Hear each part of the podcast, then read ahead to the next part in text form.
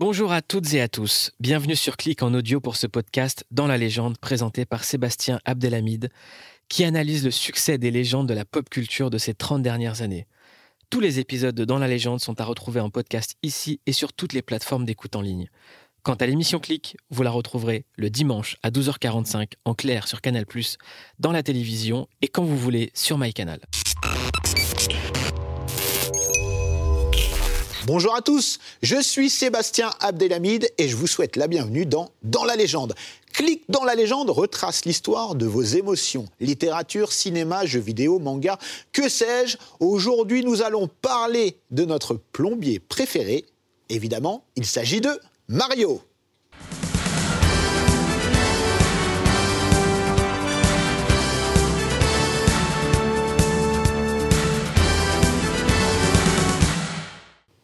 Pour parler de notre moustachu préféré, j'ai trois hommes barbus en plateau. Guillaume, journaliste chez jeuxvideo.com, niveau Solus et aussi sur le stream. Bienvenue. Florent Gorge avec nous, éditeur dans la pop culture, j'ai envie de dire, mais dans plein de choses différentes. Et avec le nouveau, euh, nouveau tome de Rétro Laser. J'ai envie de parler de tome, moi. Je, Comme tu veux, c'est très bien. Bah, ça tombe bien. Alors. Et Nicolas, journaliste jeux vidéo high-tech chez CNews. Nous sommes réunis aujourd'hui, messieurs, on a une lourde tâche, celle d'évoquer Mario. Mais avant chose, on va parler un petit peu de l'avant Mario chez Nintendo. Parce qu'évidemment, le destin de Mario et Nintendo sont liés. Est-ce que vous pouvez me faire un petit peu le topo sur ce qu'était Nintendo avant l'arrivée de Mario? Euh, euh, bah écoute, euh, c'est vrai que c'est une société qui fête ses 131 ans cette année, c'est quand même euh, pas rien. 131 ans, évidemment, avant l'électronique, avant l'électricité, donc Nintendo faisait des cartes à jouer, mais on va peut-être pas remonter jusque-là non plus. Et, et avant l'arrivée de Mario, Nintendo s'était déjà développé dans les jouets et les jouets électroniques et se sont immiscés petit à petit dans l'univers des salles de jeu et notamment des bornes d'arcade. Donc ils ont, euh, ils ont vraiment commencé à décoller à partir du moment où ils ont copié Taito et Space Invaders avec des copies de Space Invaders et petit à petit se sont lancés dans des jeux originaux. Euh, dont un a particulièrement marqué l'histoire, c'est Donkey Kong. Voilà. On va en parler un petit peu après, effectivement, de Donkey Kong, mais c'est vrai qu'il faut rappeler pour les gens qui euh, sont un petit peu plus jeunes que nous, et ils sont nombreux, euh, qu'avant qu'on ait des consoles de salon, etc., on jouait aux jeux vidéo dans des salles d'arcade. Et euh, un des jeux les plus populaires, c'était, comme tu l'as dit, Space Invader. Il y a eu Pac-Man aussi, Oui. qui, qui fête ses 40 ans également euh, cette année. On a eu plein de jeux comme ça. Et euh, justement, comment Nintendo arrive jusque-là? Comment ils font la transition entre euh, les jeux de cartes, euh, les, les, les, jouets, et arrivent dans l'univers du jeu vidéo. C'est assez simple en fait la transition jeux de cartes et jouets, c'est-à-dire que euh, dans les années 60, le plastique arrive en masse et les jouets en plastique, notamment avec des sociétés comme Bandai, se développent et cartonnent du feu de Dieu. Et Nintendo, avec ses petites cartes à jouer, euh, a du mal à convaincre les enfants. Ils sont obligés de changer un petit peu la stratégie de, la société et de fabriquer du jouet. Malheureusement, ils n'arrivent pas. C'est un véritable outsider. Ils ont quelques jouets qui fonctionnent, mais pour la, sinon, ça reste quand même le petit pousset des fabricants de jouets. Donc pour se démarquer de Bandai, de Tommy, de Takara, de toutes ces grosses boîtes japonaises qui font du jouet en plastique et qui cartonnent partout, ils prennent un risque. Ils se disent, et nous, on va faire des jouets en plastique, mais on va intégrer de la- euh, de l'électronique à l'intérieur. Personne ne le faisait jusqu'à présent. Et c'est grâce à ça qu'en réalité, Nintendo va se démarquer, commencer à décoller en faisant du jouet électronique avant tous les autres. Et qui donne cette impulsion, justement, euh, chez, chez, chez Nintendo? Euh, Il y a plusieurs personnes. Il y a le président Yamauchi, d'une part, qui est le petit-fils du fondateur du Nintendo, et puis Yokoi Gunpei, euh, qui est des, euh, l'une des têtes pensantes. C'est lui qui est à la tête du premier bureau de recherche et développement. Et à partir du milieu des années 60, c'est lui qui est à la charge de- du développement des jouets euh, chez Nintendo, et c'est lui qui va être à la, à la base de beaucoup de jeux, dont Donkey Kong aussi. Alors, on va revenir sur Donkey Kong, mais avant toute chose, je pense que pour un petit peu planter le décor, on est obligé de passer par la case Miyamoto. C'est le génie derrière Mario. Miyamoto, qu'est-ce que tu peux nous en dire, Guillaume? C'est un petit peu le, le Walt Disney du jeu vidéo, en fait, hein, Miyamoto. C'est le créateur de la plus grande icône du jeu vidéo, Mario. C'est quelqu'un qui, en plus, a commencé assez jeune, hein, finalement, chez Nintendo. Mm. Euh, il n'est pas arrivé, en plus, avec un, un bagage extraordinaire. C'est pas un mec qui est surdiplômé. C'est même quelqu'un qui, en plus, c'est assez marrant, était presque un petit peu dissipé en fait euh, de ce qu'on a de ce qu'on a pu lire de lui. C'était pas vraiment l'élève modèle qui a gravi tous les échelons au fur et à mesure. Par contre, c'était quelqu'un avec une imagination extraordinaire. C'est-à-dire, c'est vraiment quelqu'un qui avait le, cerveau en ébullition constamment, qui était très créatif, qui se basait beaucoup sur tout ce qu'il pouvait voir en fait autour de lui, euh, dans sa, dans sa vie, dans l'environnement, dans les petites promenades qu'il pouvait faire à gauche à droite. Et euh, bah, voilà, il a créé Mario, il a créé Donkey Kong, il a créé The Legend of Zelda aussi. Il a créé énormément de choses. Et euh, aujourd'hui encore, 35 ans, enfin 40 même quasiment après la création de, Donkey Kong et de Mario, on se demande s'il y a des créateurs peut-être plus influents que lui dans ce milieu. Et en fait, il n'y en a certainement pas. C'est-à-dire que c'est vraiment le, personnage vraiment le plus, le, plus important pratiquement de ce paysage sur les 40 dernières années. Et puis, si je peux me permettre, il ne faut pas oublier que c'est quelqu'un qui a grandi à la campagne au Japon. Et ça fait beaucoup de différence avec euh, bah, les relais des grandes universités tokyoïtes. Et en fait, il a grandi à la campagne, donc euh, à Sonobe un petit village, en fait, il faut penser aux, prairies de Miyazaki, un peu, euh, vous voyez, un peu tout ça, c'est verdoyant. Il aime, euh, quand il est enfant, aller se perdre dans les bois, aller chercher des grottes. On en avait parlé euh, déjà. Avec ce jeu de Zelda, exactement. Exactement. Et en fait, c'est vrai que c'est quelqu'un qui va développer très tôt un univers très créatif et, dès qu'il est petit, d'ailleurs, à l'école, on remarque qu'il dessine bien. Et il a l'intention un petit peu de se, on va dire, de, de se lancer là-dedans. il a un grand-père qui est menuisier, qu'il admire beaucoup. Il le voit travailler de ses mains. Lui-même, Miyamoto, va bricoler plein de choses et tout ça.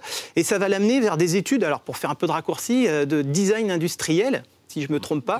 Euh, et, en fait, là où c'est assez marquant, c'est que euh, le jour de son examen final, quand il va présenter son mémoire, Miyamoto, il imagine en fait un concept autour pour apprendre les mathématiques autrement pour les enfants.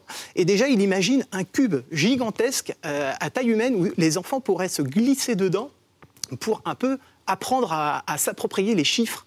Et en fait, bah, quand on voit bah, Mario euh, dans Super Mario 64 notamment, où tout devient cubique et tout ça, et qu'on rentre dans des énigmes, bah, on voit un peu euh, déjà des idées qui commencent à germer chez lui. Et ça, c'est passionnant euh, de ce point de vue-là. Et comment il arrive à, chez Nintendo, justement? Est-ce qu'il y, a une histoire avec son père qui connaissait quelqu'un chez Nintendo Alors effectivement, il, y a, des témoignages de, la, du premier intéressé qui disent qu'effectivement, c'était un élève, euh, comme, comme, il le disait, qui n'était pas forcément modèle. Euh, Nintendo, à cette, boîte, à cette époque, c'est pas du tout une boîte qui fait rêver les, universitaires de Tokyo, des grandes universités. Donc en réalité, euh, Nintendo recrute surtout des secondes mains. des, étudiants de seconde division. Et lui, il fait partie de ces élèves de seconde division. Et euh, il rentre un petit peu aussi par piston parce que son père connaît bien le président Yamauchi. Et donc, il y a un petit peu de mon fils, je ne sais pas trop quoi en faire, il n'est pas très doué. Est-ce que tu peux pas le prendre? Il sait un petit peu dessiner, mais il a beaucoup d'imagination et peut-être qu'il pourrait vous servir. Et c'est ainsi qu'il rentre chez Nintendo, effectivement, avec son originalité comme force. Alors, quand Miyamoto arrive chez Nintendo, ils font déjà du jeu vidéo, mais de l'arcade uniquement non, ils font, ils font encore du jouet, ils font de l'arcade et toujours des cartes à jouer. Ils ont trois pôles euh, un petit peu distincts. Et euh, lui, c'est un électron libre. Il est illustrateur au début et donc il fait des illustrations pour les cartes à jouer, notamment, donc le dos des cartes à jouer. Et puis, il fait aussi un peu de packaging ou des flyers pour les jeux d'arcade. Et il va surtout être recruté par Gunpei Yokoi, dont on parlait tout à l'heure, qui va avoir une mission de développer un nouveau jeu. Et, euh, ça va être, on va dire, son premier grand rôle. Il va être chargé de concevoir les personnages et le game design, donc les idées, les mécaniques de jeu bah, de ce nouveau titre commandé par le président. Le nouveau titre qui sera Donkey Kong. Donkey Kong. Donc, on l'a un petit peu défloré tout à l'heure. Donkey Kong, c'est euh, la première apparition de Mario dans un jeu vidéo. Euh, exactement. Alors à la base, ça devait même pas être Mario. C'est ça qui est incroyable dans cette histoire, c'est que c'était euh, Popeye? Oui, très bien. Effectivement, c'était Popeye et Nintendo donc avait, enfin, et Miyamoto avait commencé à concevoir des plans il y a d'ailleurs un épisode de Popeye, vous pouvez chercher sur, le, sur Internet, qui s'appelle euh, The Walking Dream, où on voit Popeye et, euh, qui, se balade en fait dans des, euh, sur des échafaudages, etc., pour essayer de secourir Daisy enfin Daisy plus tard évidemment, mais, euh, mais comment elle s'appelait? Olive.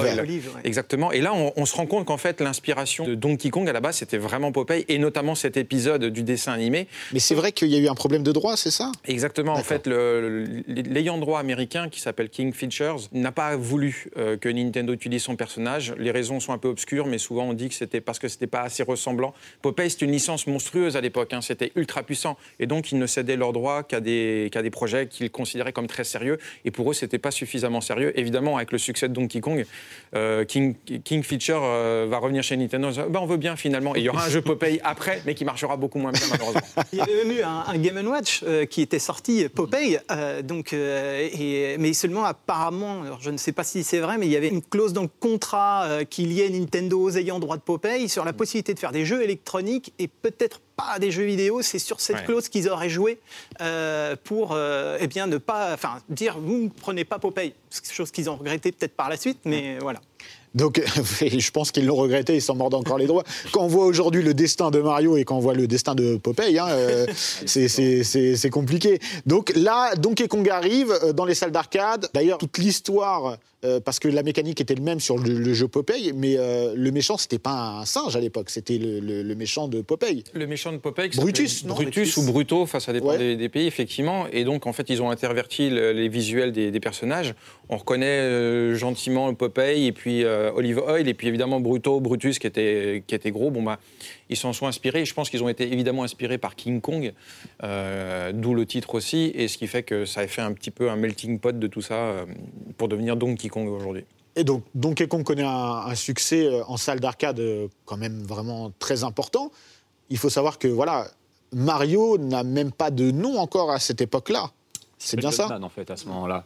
Mais c'est même pas son premier nom parce que je crois que à la base il voulait l'appeler Mister Vidéo, qui est un nom qui Video. finalement n'a jamais servi. Officiellement il l'a appelé Jumpman dès le début. Mais c'est vrai que quand on dit que Mario est, fait, euh, est né en 1980, il est certes né en 1980, mais son comment dire son état civil en tant que Mario euh, remonte à 82 par contre. Parce qu'effectivement dans le tout premier Donkey Kong, non seulement il s'appelle pas Mario, et puis il est anecdotique, c'est-à-dire que la vedette du jeu c'est Donkey Kong. C'est absolument pas le petit personnage qu'on joue. Euh, la C'est vedette pour du jeu hein. C'est C'est pour ça. ça que c'est un personnage lambda, que c'est pas un super-héros, c'est parce que la star, c'est. Donkey. Comme King Kong dans le film d'ailleurs Ouais. finalement. Mais c'est ça qui va, qui va être pardon, intéressant, c'est comment on passe d'un personnage anecdotique dans un jeu Donkey Kong à Mario. Qu'est-ce Bah, qui se passe? A- Après, effectivement, il y a eu des portages sur la NES japonaise qui s'appelle la Family Computer. Euh, Donkey Kong est un des fers de lance au, au lancement, évidemment, de, de- de cette console. Il va très bien marcher, hein, ce jeu. hein, c'est pour, euh, pour eux un argument de vente. Sauf qu'en 85, Nintendo a besoin euh, d'un jeu très puissant pour marquer la fin de- de- des cartouches Famicom. On rentre un peu dans des détails parce que Nintendo est en train de développer un périphérique pour sa machine avec des disquettes avec beaucoup plus de mémoire qui permet d'enregistrer, sauvegarder ses parties. Et en fait, euh, Nintendo a besoin d'un killer soft pour marquer en fanfare la fin des cartouches Famicom. Et c'est à ce moment-là qu'ils développent euh, Super Mario en se disant bon, bon bah, on va clôturer l'histoire des cartouches en, beauté avec ce jeu-là. Et, ça va être un carton phénoménal en 85, en septembre 85. Pourquoi euh, ils ont besoin de Mario et pourquoi ils n'ont pas utilisé euh, Donkey Kong? C'est une très bonne question. Moi, je pense hein, que, euh, en réalité, c'était plus simple techniquement d'animer un petit personnage comme Mario qui était inventé par Miyamoto et Miyamoto voulait le réutiliser partout qu'animer un gros singe. Ce sera possible évidemment après sur la Super Nintendo notamment. Mais euh, pour Miyamoto, Donkey Kong était aussi important que son petit Jumpman, mais Jumpman était plus facile à utiliser euh, techniquement. Donc il y a aussi, ça joue, je pense, euh, dans la tête des développeurs. Il y a des raisons techniques en fait aussi. Euh, ouais, la création de Mario, son design, il a été extrêmement réfléchi. Euh, il faut savoir qu'à cette époque-là, la puissance de calcul était très faible. Et en fait, pour animer un petit personnage en pixels, il fallait compter les pixels. Et quand euh, Shigeru Miyamoto euh, dessine Mario, ben, pourquoi il lui met une salopette? C'est simplement pour euh, distinguer les bras des jambes. Euh, et pourquoi il lui met une casquette? Ben, Pour éviter que quand il saute, euh, on ait peut-être à animer les cheveux et encore, euh, voilà. Et puis il fait une moustache pour qu'on essaye d'imaginer la bouche, en fait. Parce que c'était très petit à l'époque. 16 sur 16, ouais. et- Exactement. Oui, Il faut Donc, rappeler que les, les- les- on était vraiment sur du pixel C'est et ça. c'était très sommaire. Pour, euh, on, a, on a un design, pour rejoindre ce que tu dis, qui tranche complètement avec des designs qu'on peut avoir dans des jeux euh, occidentaux ou euh, même d'autres jeux comme Pitfall, par, Par exemple, exemple, où le héros est Voilà. longiligne. Et voilà. Longiligne, on voyait, bah, c'était un peu un dessin d'enfant, alors que là, on a quelque chose qui ressemble à un dessin animé. Quoi. Et ça, euh, chez Miyamoto, c'est très fort parce que c'est quelqu'un qui a été influencé énormément par l'animation, par Popeye, on le disait, mais aussi par Walt Disney. Euh, et euh, il a grandi avec ça. Il a toujours assumé que les dessins animés américains avaient eu une grosse influence sur lui. C'est pour ça que quand il a eu l'occasion d'avoir un personnage avec lequel il pouvait raconter une histoire, ben, il a voulu quelque chose qui ressemble vraiment à, un être humain. Euh, Alors c'est super intéressant parce que moi je me pose encore une question, c'est comment justement Miyamoto a pris euh, autant de poids en aussi peu de temps j'ai envie de dire, comment il a pu imposer à Nintendo que Mario, qui était encore une fois un personnage secondaire, devienne euh, le héros d'un jeu à part entière, à son nom? Bah, il s'est imposé partout, c'est-à-dire qu'encore une fois, euh, Miyamoto voulait réutiliser ce petit personnage, d'où le pseudo qu'il avait dans les premiers noms de code, c'était Mister Video, parce qu'il pensait que c'était un, personnage comme un acteur, il voulait en faire un acteur. C'est-à-dire un personnage récurrent qui revienne régulièrement, qui puisse être familier auprès des joueurs, parce que plus on est familier, plus on s'identifie, et plus on s'identifie, plus on consomme. Donc au final, euh, c'était gagnant-gagnant pour, pour tout le monde. Donc Mario s'est imposé petit à petit en, en, apparaissant dans plein de jeux, Donkey Kong 2 où il devient finalement le, méchant. Euh, Donkey Kong Junior, pardon, parce que ça revient au même à peu près. Et, ce qui fait qu'au final, les joueurs se sont appropriés ce personnage. Il, il, était reconnaissable, un peu comme Pac-Man. Tout de suite, les gens se le sont appropriés en réalité. Il a senti son potentiel de mascotte en fait. Mm. C'est-à-dire que tout de suite on a un personnage effectivement auquel en plus peut-être qu'en tant que joueur on s'identifie peut-être plus facilement aussi à un personnage qui a quelque chose de Monsieur Tout le Monde, mm. qui a effectivement un gorille géant. Et pourquoi un plombier? Alors là, c'est encore une fois, c'est toujours la, philosophie Nintendo qui, est de mettre le scénario au, profit euh, du game design et pas le contraire. Mm. C'est-à-dire qu'en termes de game design, ils avaient besoin en fait de, passer de tuyau en tuyau dans les égouts de New York dans, dans Mario Bros. Et euh, et, en fait, le fait qu'il y ait des tuyaux, etc., il fallait justifier ça d'un point de vue narratif. Et ils sont dit tuyaux plombier, donc Mario Plombier. C'est aussi simple que ça. Alors que dans Donkey Kong, à la base, il est charpentier, c'est ça? Il est charpentier parce qu'il y a des charpentes partout. Et donc, il change de métier, il devient docteur plus tard. Enfin, en fait, il, ça. il est jamais au chômage. Il est très polyvalent. On le voit arbitre de tennis, on le voit arbitre de boxe. Enfin, il est dans ah, tout. Il a un CV inégalable. Ah, clairement. Personne n'a eu autant de métiers que lui. Il est très, très fort. Et il y a même des jeux où il est sur la jaquette, mais il n'est pas dans le jeu. Euh, c'est juste que Nintendo le mettait un petit peu à toutes les sauces et Miyamoto aimait bien euh, pouvoir placer son personnage, euh, parce que ça faisait vendre aussi. Hein, tu avais le F1 Race sur Falcon System, où effectivement, il est, il est, habillé avec sa combinaison de pilote de course, mais il n'est pas dans le jeu, quoi. il n'est pas jouable. Euh. Est-ce qu'on peut dire que c'est la première mascotte du jeu vidéo Non, non, en fait, la première mascotte du jeu vidéo, c'est, je pense, les envahisseurs de Space Invaders. Mm. On le voyait partout au Japon. Enfin, c'était déposé par Taito. Mm. Puis ensuite, il y a évidemment eu Pac-Man qui est là, est la première star. On ne va pas dire héros, mais plutôt star du jeu vidéo. Et Mario arrive peut-être en troisième, euh, mais mais c'est pas le premier. Malheureusement pour lui et Nintendo, mais, mais c'est la plus grosse aujourd'hui, aucun doute là-dessus. Mais malgré tout, c'est pas la première. C'est peut-être la première, par contre, à être euh, comment dire très très implantée dans tout ce qui est merchandising, dans tout ce qui est produits dérivés, à aller au-delà du jeu vidéo. Ouais, Pac-Man. Euh, il y a eu une folie Pac-Man avec malheureusement, enfin des goodies à foison pendant toutes les années 80, notamment au début. Donc en merchandising, je pense que Namco était leader peut-être dessus. Ouais. Et euh, comment a été perçu justement par le public l'arrivée de Mario? Sait que c'est un succès, mais comment ça a été perçu au début?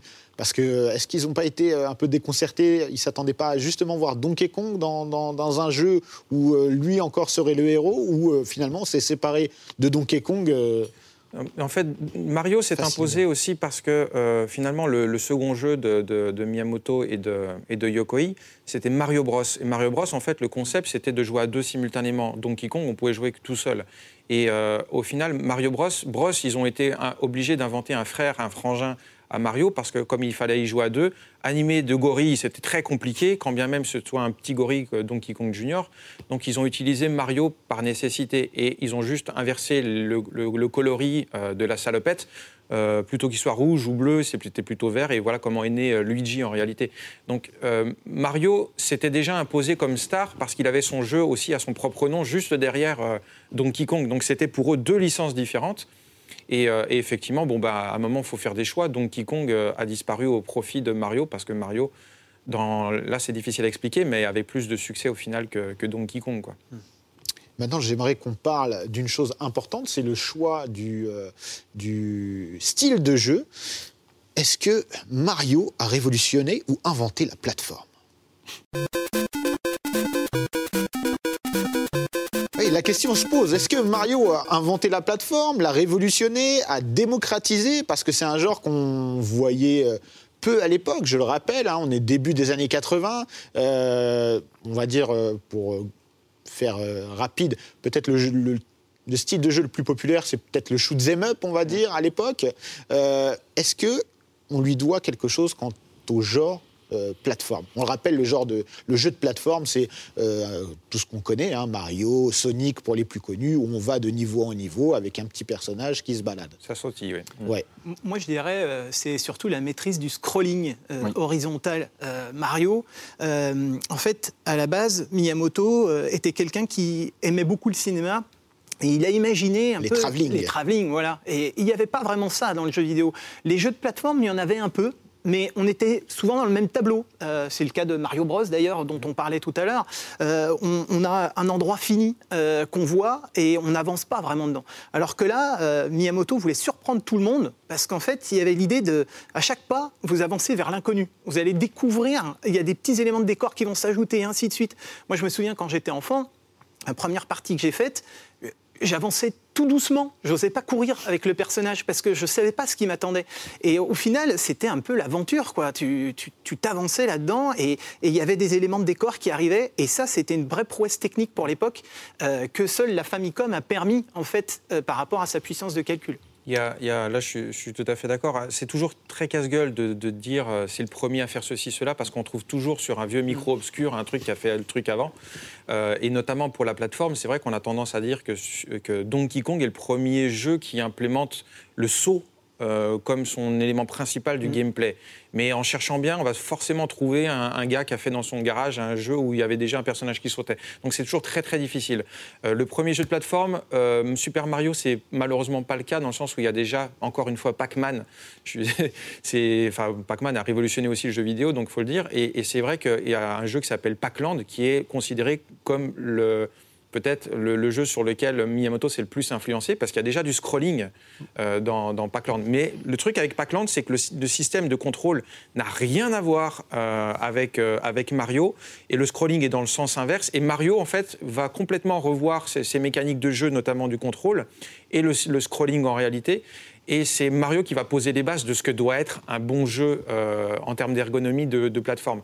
Le, le défilement de, gau- de- de- de gauche à droite, il est assez logique. C'est le même sens que nous, le sens de lecture. C'est parce qu'en fait, le cerveau, en tout cas pour les droitiers, est configuré pour, être- pour être plus confortable et euh, mieux assimiler les informations quand ça va de gauche à droite. Quand ça va de droite à gauche, c'est plus compliqué pour le cerveau. Il y a plein d'études qui sont faites comme ça euh, du côté de Nintendo pour avoir le meilleur confort de jeu. Et c'est effectivement Mario qui va, euh, qui va implanter, enfin, qui Poser va les bases. Poser les bases de ce que doit être un bon jeu de plateforme. Et puis, il ne faut pas oublier que sur, euh, sur borne d'arcade, effectivement, parce que bon, avant quand même la fin des années 70, le début des années 80, c'est l'âge d'or de l'arcade, les consoles de jeux n'existent pas vraiment, elles en sont qu'à leur balbutiement. Comme on le disait, la Famicom a besoin vraiment d'exploser, de, de- de devenir vraiment, euh, de, de- de régner en fait sur, le, sur la planète jeux vidéo. Et on a un jeu effectivement qui bénéficie d'une puissance de calcul qui est hors norme pour l'époque. On a la possibilité non seulement d'avoir un défilement effectivement euh, horizontal qui nous permet d'avancer vers l'inconnu pendant quand même pas mal de, pas mal de tableaux. hein. Le premier niveau de Super Mario Bros. En plus 32 d'être un- écrans, ouais. voilà, en plus d'être un modèle de level design, on apprend vraiment tous les éléments de gameplay du jeu, on maîtrise. Enfin, en tout cas, on a tout assimilé en un seul niveau, on comprend tout. C'est pas un seul niveau. C'est-à-dire qu'on a fini le premier niveau du jeu, on a déjà l'impression d'avoir vécu une aventure assez extraordinaire. Et en vérité, il y a 32 niveaux en tout. C'est énorme pour l'époque, non seulement en termes de, de- de jouabilité, de, de simplicité d'accès, euh, d'idées de, level design partout, c'est déjà une révolution, mais en termes de longévité et de, contenu, c'est absolument gargantuesque. C'est-à-dire que non seulement le jeu est très jouable, non seulement on a quelque chose qu'on n'a jamais vu sur borne, mais en plus, c'est démesurément long pour l'époque.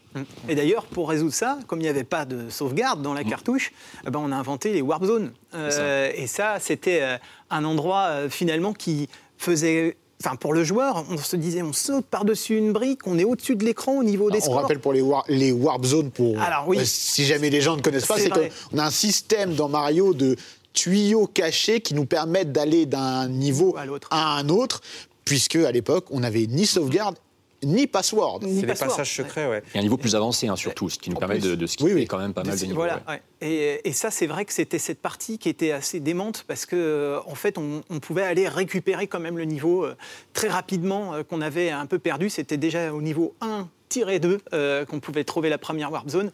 Et ça, c'était vraiment fort. Oui, et puis après, il y avait aussi euh, le, le côté communautaire qui, est- qui s'est mis en place parce que euh, Nintendo a très rapidement compris, notamment au Japon, il y a un jeu qui a très bien marché en arcade qui s'appelait Xevious. Et il a très bien marché pour plein de raisons. Non seulement le jeu était bon, mais c'est aussi parce qu'il y avait plein de bonus cachés qu'il fallait trouver soi-même. Et ça, ça a déclenché de vraies folies au Japon où les communautés se regroupaient pour savoir, tiens, j'ai trouvé une astuce ici. Et Nintendo a remarqué que ça a créé le buzz, en fait, que dans les cours de récréation, les gamins communiquaient entre eux et donc ça répandait euh, Mario comme un virus. Et donc, il- Miyamoto et son équipe, ils ont fait en sorte de cacher énormément de secrets, de champignons cachés, de passages secrets, donc les Warp Zones. Euh, et, et ça, ça a cartonné auprès des enfants parce que c'était à celui qui trouverait le premier un nouveau secret et il serait très fier de le raconter le lendemain dans la cour de récré. Quoi. Mais justement, à qui on s'adresse au, départ avec Mario? Ouais, clairement aux enfants. Il n'y a aucun souci là-dessus. Aujourd'hui, c'est vrai que on a tendance à l'oublier, mais le jeu vidéo, euh, en tout cas sur console, c'est un public d'enfants 7, euh, enfin, on va dire 6-12 ans. C'est vraiment le, le cœur de cible. On peut monter jusqu'à 15-16 ans, mais souvent, à l'époque, ils considéraient qu'à 15-16 ans, les, les- les gamins lâchaient les jeux vidéo pour faire d'autres choses. Voilà. Mais, Sauf qu'on on l'a vu avec Mario, en fait, euh, ça a plu aussi à, des, à un public adolescent, voire même jeunes adultes, etc. C'est peut-être là aussi où Mario a su euh, rassembler euh, les, les- les âges et. Ben, il y avait deux choses. Il y avait des salles d'arcade qui étaient pour les grands, parce qu'effectivement, c'était des endroits qui étaient enfumés, parfois un peu mal famés. etc. interdits aux mineurs en France? En France, oui, ça a été rapidement interdit aux mineurs, au Japon aussi. Et, et donc les consoles euh, et la Famicom, c'était ça en réalité, c'était de, de porter des jeux comme Donkey Kong parce que les enfants étaient frustrés de ne pas pouvoir aller jouer avec les grands frères. Et donc on leur a dit, bah, vous allez pouvoir jouer à Donkey Kong chez vous en fait. Et ça, c'était un argument très fort, très puissant. Donc il y avait vraiment deux types de publics, les consoles pour les enfants et les grands, ils vont jouer dans les salles d'arcade. quoi.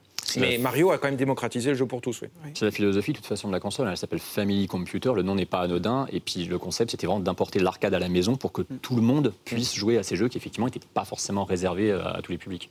Moi, je pense qu'on entre dans une autre dimension avec l'arrivée de Mario 3, Super Mario Bros 3, clairement. sur, euh, sur NES, où là, en fait, euh, en tout cas moi, de ma vision de français à l'époque, de, de jeune adolescent, j'ai l'impression qu'on passe dans une autre dimension, et tant dans le jeu vidéo, mais que pour l'aura de Mario. Est-ce que c'est le cas? Il va Super Mario 3 va écrire toute la grammaire en fait de Super Mario. C'est-à-dire que Super Mario Bros va poser les bases euh, d'un monde. Il y a toutes les petites options, les transformations, pléthore d'ennemis. Il a plein de hum, gestes en plus. Il va glisser, il va voler. euh, il jeu, ouais. Voilà. Donc on va on va avoir droit à, à tout un tas de on va dire de hum, ça va écrire ouais, la grammaire de, de Mario et qu'on va retrouver toujours dans tous les jeux Mario quasiment. Et euh, c'est vrai que ça c'est devenu un monument. hein. Super Nintendo, enfin, Nintendo pardon avait expliqué euh, à l'époque que euh, le jeu s'était vendu, je crois, à près de 20 millions d'exemplaires. C'était, c'était quasiment, enfin c'était énorme. Hein. Euh, On compte pas euh, les versions euh, numériques derrière qui ont été faites et tout ça. Et c'est, c'est vrai que c'est, c'est un jeu Alors, monumental. Puisqu'on parle de chiffres, on nous a donné un chiffre. Si on cumule toutes les ventes des, des Mario, euh, il se vendrait un Mario, ou il serait vendu un épisode de Mario toutes les 3 secondes. C'est dingue, ouais. C'est- quand même euh, hallucinant. Là, on est en quelle année Super Mario Bros 3 88 88 au Japon et Ouais. 90, 11 en Occident. En Occident, et je, je crois que c'est arrivé trois ans plus tard même en Très, France. très tard. hein. En C'est, fait, c'est très tard. C'est arrivé en France quand la Super Famicom était déjà sortie au Japon. Mm. C'est-à-dire que nous, on avait quasiment une demi-génération de retard à ce moment-là, en fait. Et pourtant, euh, ça ne nous a pas empêché d'être complètement euh, happé par le jeu et par euh, le culte Mario. D'ailleurs, on va y venir tout de suite, le culte Mario. Donc évidemment, il y a tout un univers qui s'est créé autour de Mario, et moi je pense que c'est une des clés du succès également. Euh, encore une fois, moi j'arrive pas à dissocier de toute façon Nintendo et Mario, parce que pour moi les deux aujourd'hui sont indissociables, euh, notamment dans leur code. Et euh, pour moi, ce qui a fait le succès de Mario, déjà, c'est le personnage lui-même, c'est le principe du jeu, mais c'est aussi un univers identifiable facilement, extrêmement riche, et au final, finalement, au fil du temps, qui est devenu culte. On l'a dit, il y a les tuyaux, les champignons, il y a Mario, il y a Luigi, il y a Toad. Euh, comment, justement, a été créé tout cet univers et comment il s'est étoffé au fil du temps? Ce qui permet en même temps de, créer une star de la pop culture, c'est d'avoir effectivement ce qu'on appelle un lore. hein, littéralement, c'est tout un univers euh, qui permet, comme tu l'as dit, d'identifier instantanément que tu es dans l'univers de ce personnage. En fait, tu as déjà envie d'y jouer parce que tu sais que tu vas retrouver des éléments déjà connus, mais tu sais aussi que c'est euh, une, une- licence qui est liée à l'innovation aussi. Et forcément, tu as t'as cette espèce d'attrait permanent parce que tu connais, mais tu sais que tu vas être surpris. Et ça, c'est une force que très très peu de licences ont en fait. Oui, et puis, et puis on peut rajouter à ça effectivement le fait que euh, Nintendo, peut-être inconsciemment, euh, va développer une licence qui soit de toute façon accessible à tous et euh, rassurante aussi pour les parents. Pour les enfants aussi, évidemment, la qualité des jeux est telle que les enfants adorent et ils en redemandent. Donc en fait, ça fait plaisir à tout le monde. Nintendo a cette philosophie de faire plaisir à tout le monde depuis le début de son existence. Et, euh, et pour créer un lore intéressant, mais qui, a- qui, qui- qui s'imprègne bien dans la population, il faut que ceux qui ont la main au portefeuille soient rassurés, en fait. Et là, en l'occurrence, vu qu'on s'adresse aux enfants, euh, Nintendo avait déjà bonne presse au Japon à cette époque, mais euh, Mario inspire confiance. On sait que quand on a un jeu Mario, on n'aura pas de violence, on aura, enfin gratuite du moins, parce qu'on écrase des champignons et, et des, et des tortues. Mais bon. on a vu pire. On a vu pire. Donc, euh, effectivement, c'est rassurant pour, euh, pour les parents. Et puis, euh, auprès des enfants aussi, il y a tout le merchandising qui, qui se met autour. C'est coloré, c'est joyeux, il y a plein de petits détails partout. Ce qui fait que les enfants achètent des cahiers, euh, des gommes, des trousses, etc. Donc, vraiment, ils ont, Nintendo a réussi ce, ce tour de force d'imposer une licence, euh, ensuite de passer la- les- les- le, le difficile cap des, des générations. Quoi. Il, y a, il y a plein de licences de pop culture, comme Popeye, qui, une fois qu'elles ont franchi le- le- la génération, n'arrivent pas à séduire celle des, des enfants. Quoi. Alors que Mario, bah, si on en est là aujourd'hui, c'est que vraiment ça a été le cas. C'est vraiment un héros transgénérationnel. On va y revenir après, mais c'est aussi là où euh, il est important de préciser justement que c'est, il est passé de personnage de jeux vidéo à icône de jeux vidéo à icône tout court. On, on l'a dit, euh, il y a eu beaucoup de merchandising. Moi, euh, je l'ai déjà dit, mais moi j'avais un un survêtement Super Mario Bros 3 quand j'étais euh, quand j'étais petit. Euh, on rêvait tous quand on était jeune d'avoir des, des objets à l'effigie de, de- de Mario. Et puis euh, il y a cette transformation. On, on- on voit Mario en manga, on voit Mario en série animée.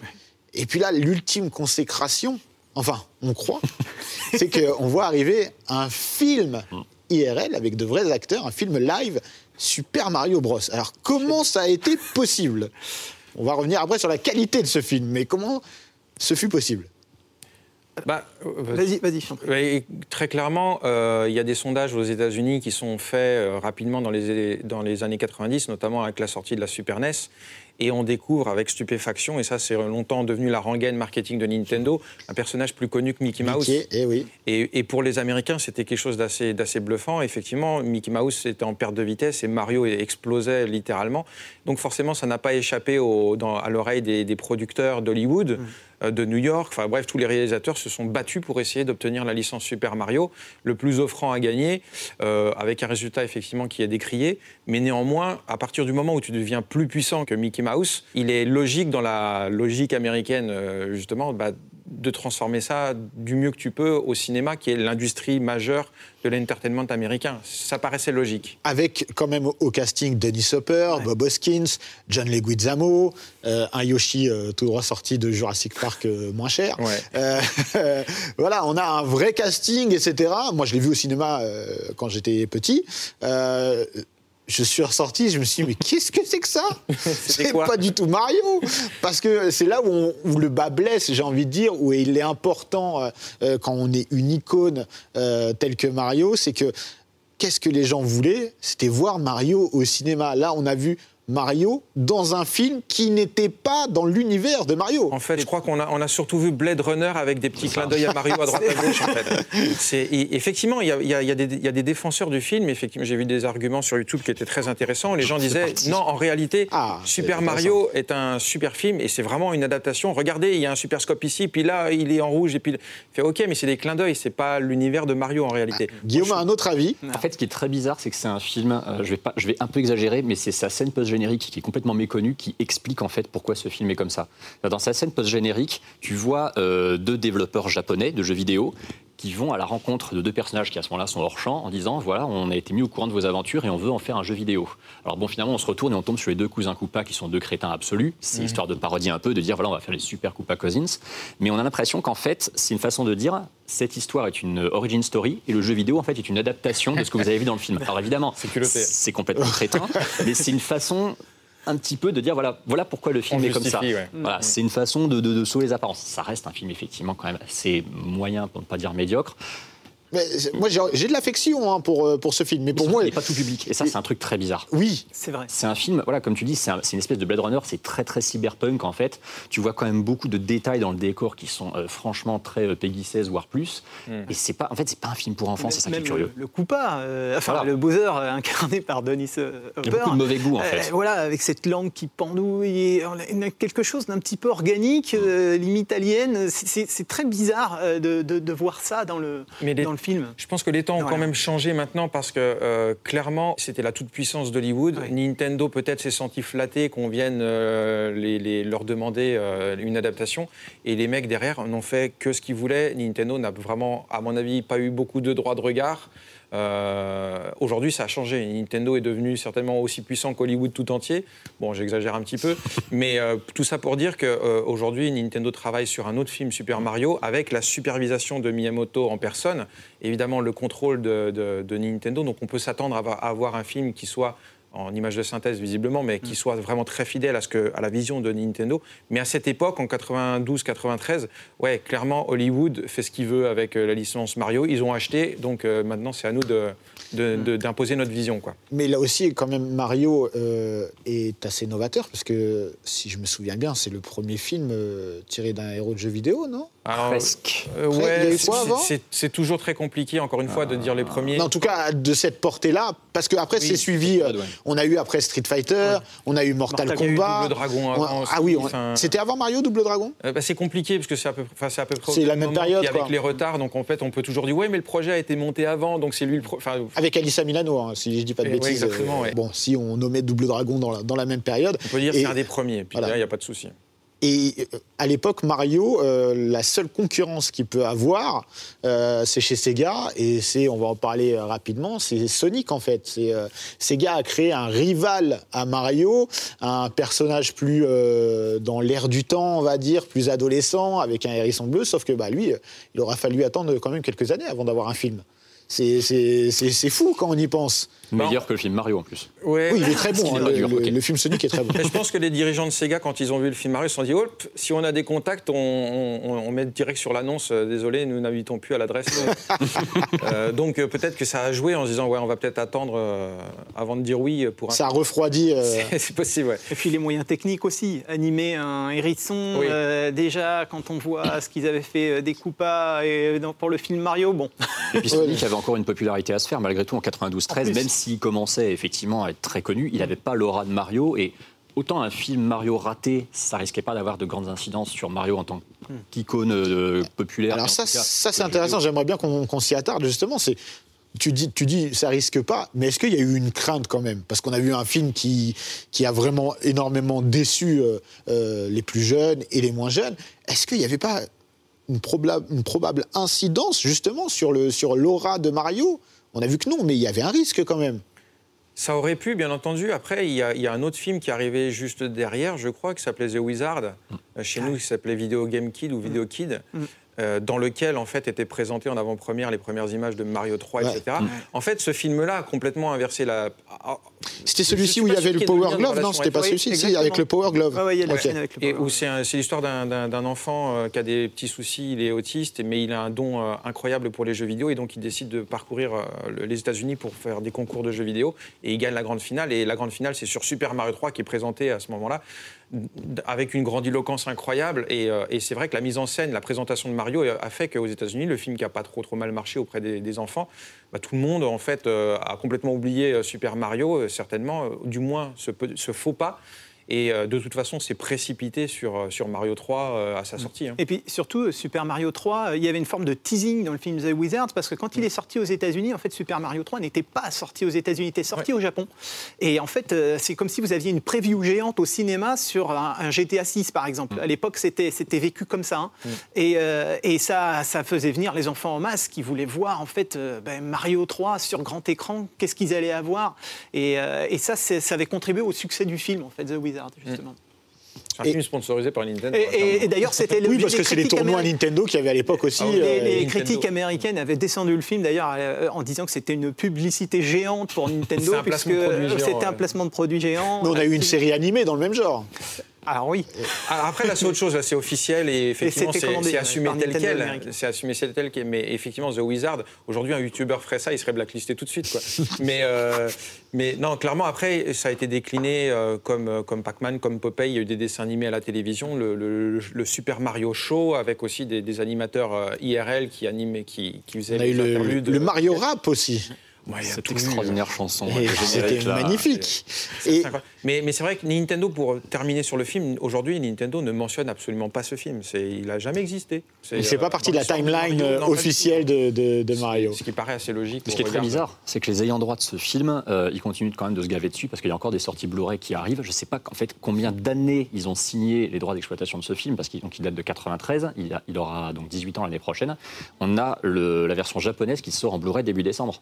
Ah oui. C'est assez dingue. Mais moi, encore une fois, j'ai de l'affection pour ce film. hein. Euh, je ne sais pas si c'est quoi. un truc euh, euh, malsain, mais, euh, mais j'aime bien. Il fait euh. partie de ces films qu'on adore voilà. détester, quoi. Et, euh, mais on l'a tous vu au final. Hein. Mais bien sûr, moi je l'ai revu il n'y a pas si longtemps que ça en plus. Donc je me suis dit, au final, oh, ça va. Alors je ne sais pas si vous allez être d'accord avec moi. Moi je- je- j'estime que la Super Nintendo fait passer euh, déjà Nintendo dans une autre galaxie, euh, mondialement, mais aussi Mario. Et euh, c'est à ce moment-là où en fait, euh, peut-être, euh, on a les prémices euh, du fait que Mario devient transgénérationnel. Euh, la transgénération, je pense, se fait un petit peu plus tard, mais, euh, mais parce qu'au final, ce qui va se passer, c'est que les joueurs de Famicom, en réalité, vont Ils pas juste grandi, c'est vidéo. En fait, ils vont passer sur Super Famicom. Donc la génération, elle est encore, c'est encore beaucoup trop court en termes d'histoire. Entre Mario 1 et Mario 4, il se passe que 5 ans, enfin 6 ans. Donc c'est quand même pas suffisant pour passer d'une génération à une autre. moi, dans le sens où euh, j'ai l'impression, en tout cas, que c'est à ce moment-là où des parents ont commencé à jouer avec leurs enfants euh, un petit peu plus qu'auparavant. C'est probable. Euh, après, après, je pense que le, le- le- le changement de transition se fait avec la N64. Là, on a vraiment un nouveau public qui découvre les jeux vidéo. C'est ce qu'on appellera plus tard chez nous la génération PlayStation.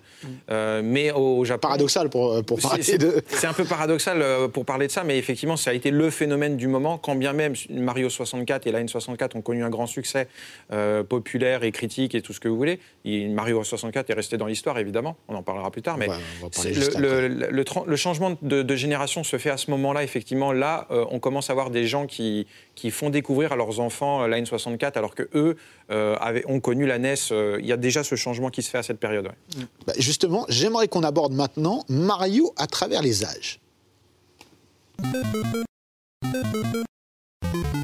Alors, pourquoi Mario à travers les âges? Parce que, selon moi, et comme tu l'as abordé un petit peu euh, juste avant avec Mario 64, on a à chaque génération de console son Mario, chaque gé- génération de console Nintendo, un Mario.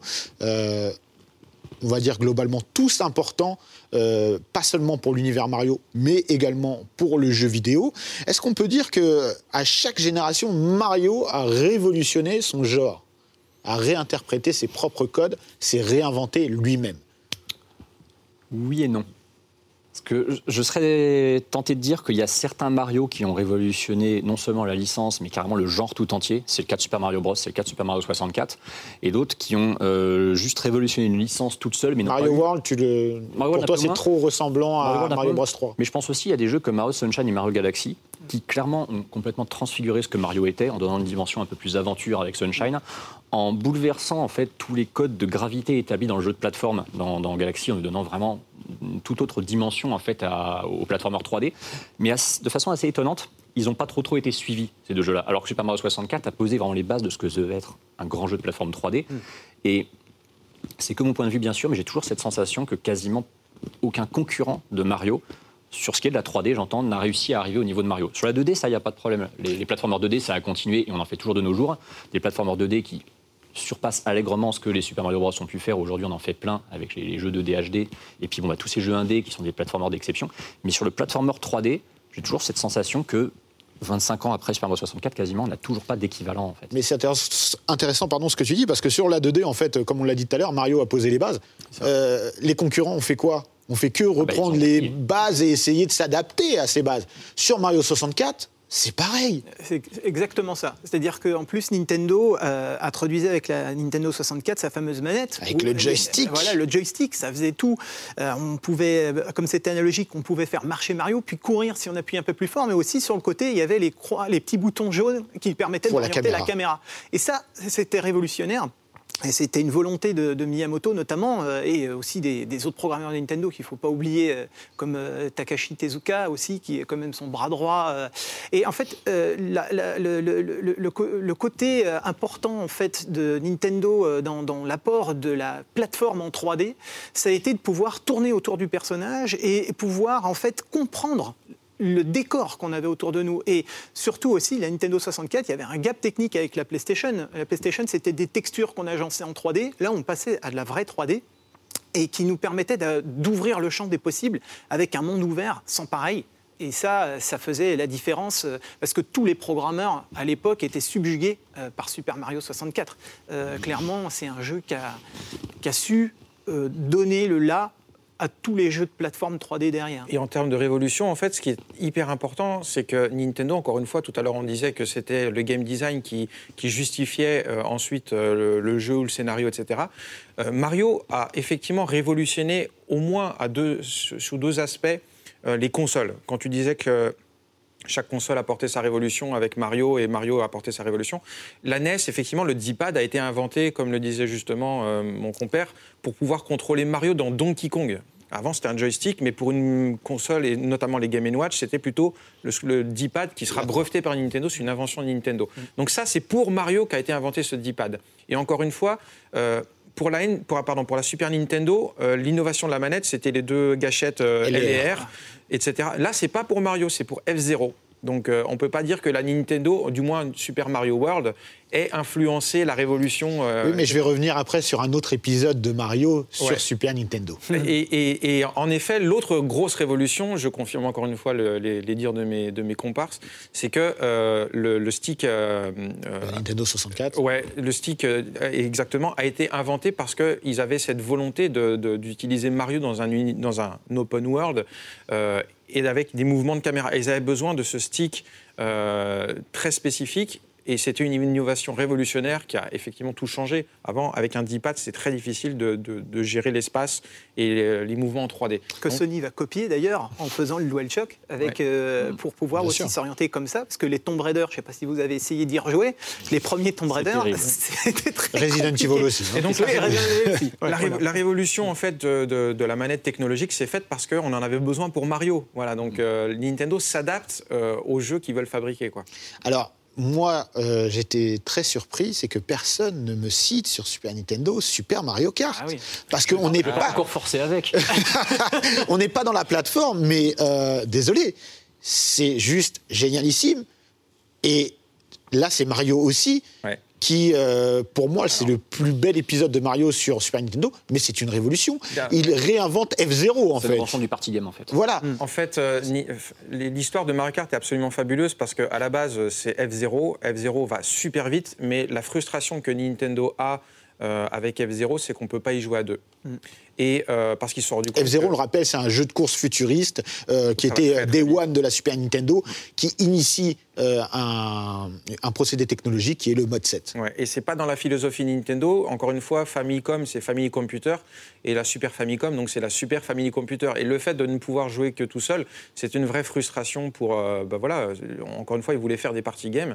Et, quand ils se sont rendus compte que F-Zero, quand on y jouait à deux simultanément, ça faisait ralentir très très vite, ils se sont dit, ouh, c'est plus de la Formule 1, donc de la F0, plus rapide que la F1.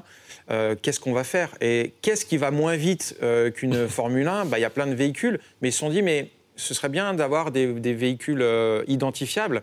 Et ils se sont dit, bah, ce serait bien d'utiliser Mario parce que lui, il est identifiable. Mais si on met Mario dans, dans une voiture, on ne le voit pas au final. Mm. C'est le, le, le, problème de Hot, 3D Hot Mario. Enfin, il y a un jeu comme ça sur Famicom où c'est que des voitures mais on voit pas les personnages. Pour voir les personnages, il fallait qu'ils se soient décapotables. Donc faire un outrun, ouais, pourquoi pas, mais c'est trop lent pour la, console. Donc au final, ils ont l'idée du kart, qui lui est finalement une machine qui est assez lente, entre guillemets, mais qui correspond finalement aux limitations techniques de la, de la, console. Quoi. Et là, on retrouve tout l'univers de Mario dans un jeu de voiture. Pour moi, c'est révolutionnaire. Mm. Parce qu'après, on a eu des, des, clones. Hein. On a eu euh, ah Street Racer, par exemple, qui n'était pas si mal que ça, hein, euh, vraiment. Hein. On peut le dire. On a eu euh, du Crash Bandicoot Team Racing, on a eu Sonic. voilà, on en a eu à foison. Mais personne, personne, personne n'a pu rivaliser avec Mario Kart. Donc pour moi, sur Super Nintendo, on a eu un Mario majeur et c'est Mario Kart. Mm. Et ça initie, comme tu disais tout à l'heure, le party game. C'est que le tournant en fait de, de la licence Mario sur Super Nintendo. C'est pour ça que je disais que c'était pas Super Mario World. Parce que autant voilà Super Mario Bros et Super Mario 64 ont révolutionné le jeu de plateforme à travers Mario, Nintendo a trouvé le moyen de révolutionner un autre style de jeu à travers Mario, c'est le party game. Parce que Nintendo, comme tu l'as dit, voilà, c'est Family Computer, puis Super Famicom. C'était des consoles qui, il faut pas l'oublier, étaient vendues en bundle avec deux manettes. C'est très important quand on achetait une console Nintendo. On avait deux manettes. au Japon, pas en France. hein. En France, le premier pack Super NES, il sortait aussi avec deux manettes. Ah oui, mais Super Mario World et deux manettes. Après, euh, Après, je peux dire, moi, ont ça vite arrêté. Moi, j'ai acheté qu'une manette. Street Fighter 2 avec deux manettes aussi, mais ça c'était plus que logique. Euh, par contre, de façon très bizarre, le pack Super Mario Kart qui est sorti assez tardivement avec une manette, et ça c'était une aberration. C'est pour ça qu'il s'est pas très bien vendu d'ailleurs. mais c'est un jeu qui est pensé pour être joué à deux, qui est aussi pensé pour être joué seul avec le, le time trial, et j'en sais quelque chose. mais sinon, c'est vraiment un jeu qui est fait pour le multijoueur, et surtout Miyamoto l'avait expliqué dans une interview assez tardive, c'est un jeu qui a été, allez, pendant 80% du temps bossé pour son battle mode. Ah, avec les ballons. oui. Euh, C'est-à-dire que c'était un jeu de course, effectivement, c'était une espèce de dérivé de F0, ça devait être un F02 transformé en Mario Kart, mais surtout, ils se sont dit, nous, on veut un truc où les gens se, se- se- se défoulent un peu, où ils, où ils peuvent vraiment s'affronter, littéralement, parce qu'effectivement, le problème du, du- du jeu de course, c'est que si tu en as un, effectivement, qui maîtrise bien le circuit, qui a commencé à bien comprendre le truc, qui est bon sur euh, un jeu d'arcade de Formule 1 ou un truc du genre, il va tout défoncer et ça va pas être drôle. C'est pour ça qu'on rajoute les objets qui permettent justement de créer des espèces de, petites, euh, de petits malus, que ce soit les carapaces, que ce soit les éclairs.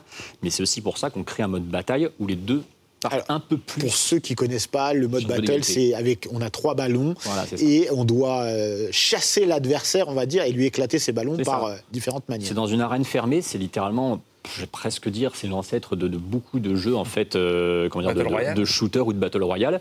Tu es littéralement deux, l'un, f- tu dois être le dernier en, en vie avec au moins un de ces trois ballons qui est, qui est là. Effectivement, tous les moyens sont bons pour exploser. Il y a un peu de Bomberman dans ce monde, dans, ce de mode de jeu. C'est vrai. C'est- c'est- Mais voilà, et on, on le voit après, euh, on a euh, des, des party games qui vont se créer autour de Mario, on a des jeux de sport qui vont se créer autour de Mario. En fait, Nintendo essaye de, de- comment dirais-je, d'innover, mais en gardant une référence, c'est toujours Mhm.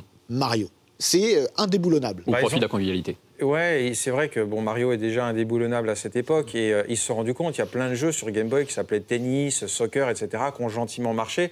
Et ils se sont dit, et si on met Mario dessus, euh, c'est le même jeu, hein, mais si on met Mario dessus, comment Et puis ils ont vu un zéro de plus sur les ventes. Donc ils se sont dit, bah ouais, bon, bah, c'est un filon qu'il faut exploiter, c'est du marketing de base. hein. Mais c'est vrai que Nintendo met un petit peu de temps à s'en rendre compte et, euh, avant de, de- de faire de véritables spin-off et de, et de sortir Mario de- du, du concept de la plateforme. Et Super Mario Kart va être un déclic pour Nintendo, évidemment. C'est un des meilleurs jeux, enfin, c'est un des jeux les plus vendus en plus sur Super Nintendo. Donc là, ils se disent, ah ouais, on tient un truc quand même. Euh, Mario, c'est pas que de la plateforme, on peut lui faire faire n'importe quoi en fait. Et c'est à ce moment-là où après il est Il y avait en Mario tout ça avant, mais là, Oui. vraiment, c'est. Et on n'a même pas eu le temps d'aborder évidemment les épisodes Game Boy qui sont, euh, à mon sens, euh, fabuleux. hein, euh, les Mario Land et, et puis Wario même, hein, on n'a pas eu le temps encore. Mais là, j'aimerais qu'on revienne un petit peu, ou en tout cas qu'on se projette sur l'avenir de Mario. Quel avenir pour notre plombier moustachu préféré? La question se pose, hein, parce qu'on l'a vu, hein, on a eu un très bel épisode euh, sur Switch. Aujourd'hui, qu'est-ce qu'on attend et qu'est-ce qu'on peut voir dans les prochaines années? On l'a dit, il y a un film en préparation, mais quoi d'autre? Bah, comme on le disait, Mario, c'est un petit peu un vecteur d'innovation à travers la tradition. Parce que c'est des codes bien établis, c'est une recette qui marche à chaque fois, mais on change toujours quelque chose, histoire quand même de proposer de la nouveauté, de proposer quelque chose qui en plus va marcher et est efficace. Très bientôt, on va avoir justement le Mario Kart euh, Live Home Circuit qui sort sur Switch, qui est vraiment un pari pour le coup hein, de Nintendo. Alors, on, on explique ce que c'est. Alors, c'est. euh, c'est des courses de cartes en fait, mais en réalité augmentée. voilà, alors on place des sortes de portails au sol on- pour créer un circuit. Chez soi, ouais. On a, Oui, et on a vu les premières images, le kart de Mario est assez balèze. Et donc, euh, on a véritablement un Mario Kart chez nous ou dans l'endroit qu'on veut, euh, qu'on pilote réellement. Avec une car- une Voilà. caméra embarquée Exactement. qui, qui permet d'être sur son écran. De et d'avoir- retranscrire sur. euh, Et d'avoir, en fait, alors qu'il n'existe pas en réalité augmentée, d'avoir tous les ennemis sur son écran en réalité. C'est assez génial. Et, y a- et vous avez même encore aussi les, les- les petites options que vous pouvez vous envoyer. Et ça, le kart, dans la, dans la réalité, s'arrête quand il est touché par une, une carapace de tortue. Euh, il y a plein de petites choses comme ça d'interaction à faire avec. Alors, je sais pas vous, Mais moi, je trouve ça génial. Alors, je trouve ça génial. Il faut sûrement de la place, parce que j'ai vu, c'est beaucoup plus gros que ce que je pensais. Mais je trouve ça génial. Je trouve qu'encore une fois, peut-être qu'on va me dire, oui, mais non, mais c'est gadget, etc.